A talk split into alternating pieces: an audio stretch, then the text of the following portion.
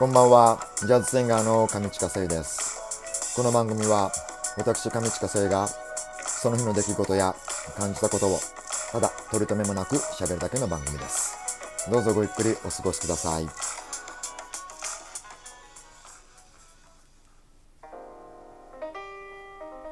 さあ、えー9月18日の金曜日、えー大人のほうれん草上近聖です。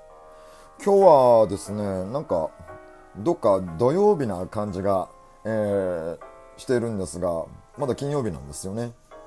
そうなんですよ。なんか、なんか土曜日な感じがして。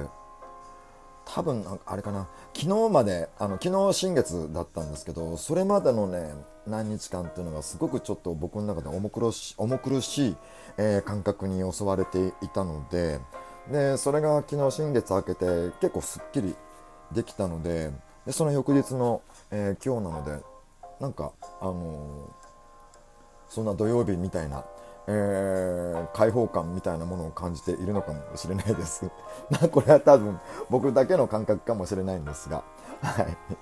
えーところでですね、えーと、僕の家の近くの商店街でですね、今垂れ幕が、えー左右にかかっているんですが、えーその内容はというとですね、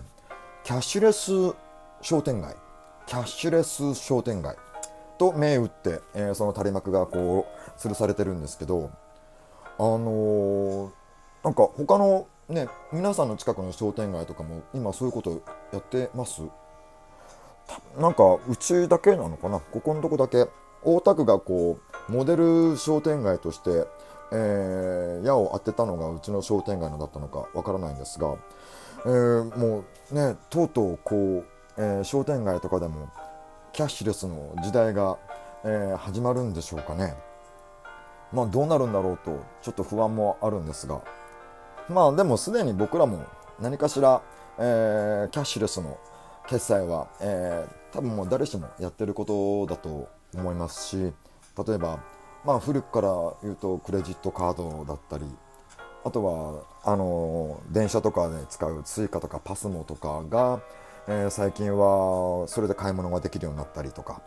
あとはいろんなスーパーとか、えデパートとかのポイントカードが、えーそのままそのポイントで買い物ができたりとか、えーそういうことで、えあるのでもしかすると人によってはあのもう完全にキャッシュレスで過ごしてる方もいらっしゃるんですかね。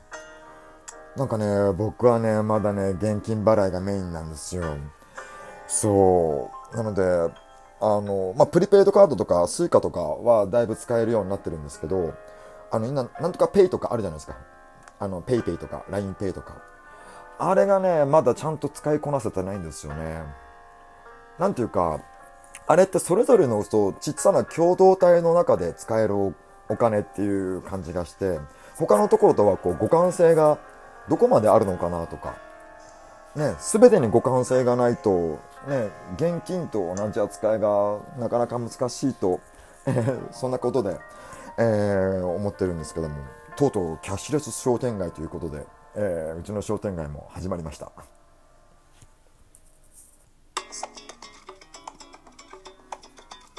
さあ、えーこの時間を使いまして僕が日頃行っておりますライブのインフォメーションをお伝えしようと思います、えー BGM は僕の昔のオリジナル「ゆらゆら夢の中」です。さあライブのインフォメーションは、えー、と10月の、えー予定になります。えー、と10月の4日の日曜日、えー最初の日曜日にですね、えー自由が丘プラス南口店での店頭ライブが、えー行われます、えー久々に、えーやることができてできるようになりました。ありがとうございます。えーこのライブに関しましては、えー、とマイク用のフェイスシールドを使ってですね、えーコロナ対策をしながら、えーやる予定でございます、えー時間は、えー夕暮れ時、えー17時半のスタートとあとは19時からのスタート。2ステージを、えー行う予定です、えー久々にやりますので、まあ、気候あの気候的にもですね穏やかに過ごしやすい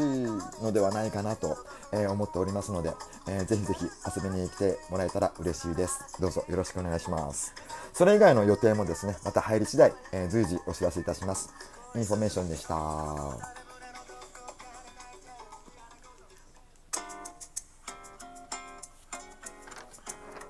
さあ、えー、9月18日、大人のほうれん草後半に行きます。えー、いつものようにですね、えー、お題を、えー、ガチャを、えー、引いてみました。えー、今日のお題は、えー、今までの人生で一番後悔していることは？っていう、えー、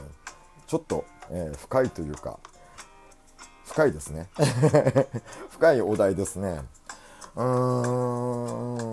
ん、なんか僕もいろいろ人生ありました。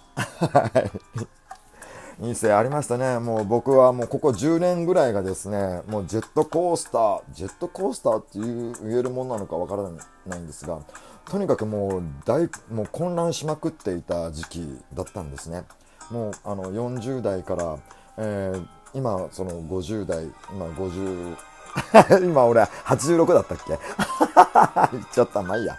えー、その、えー、その40代ぐらいからの10年ぐらいの間はもう本当に、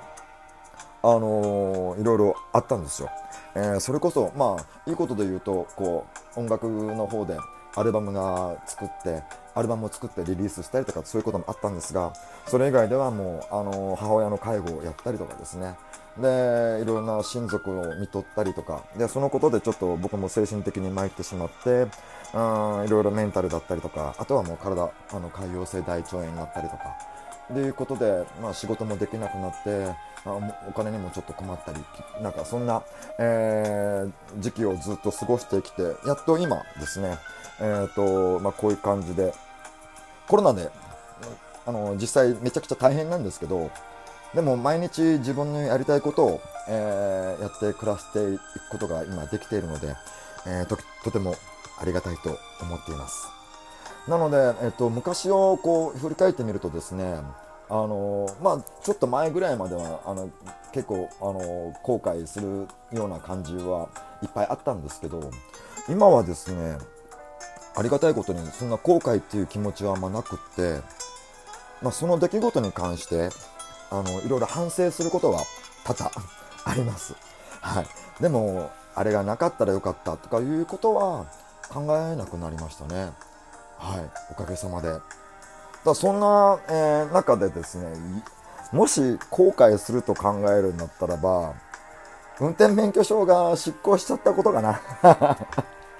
えー、これもあのラジオの多分最初の頃ですね、1回目か2回目ぐらいに、えー、話をしたことがあると思うんですが、僕もね、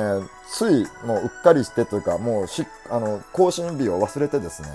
で執行しちゃったっていう、あのなんか頭悪いような いきさつで執行しちゃったんで、それが一番ね、あのし、しまったっていうのを、今でもちょっとこため息つくことはありますね。まあでも運転してたわけではないので、直接あのこう被害とかあのなんか影響することはないんですけどもなんかこう自分の ID が一つなくなったというか、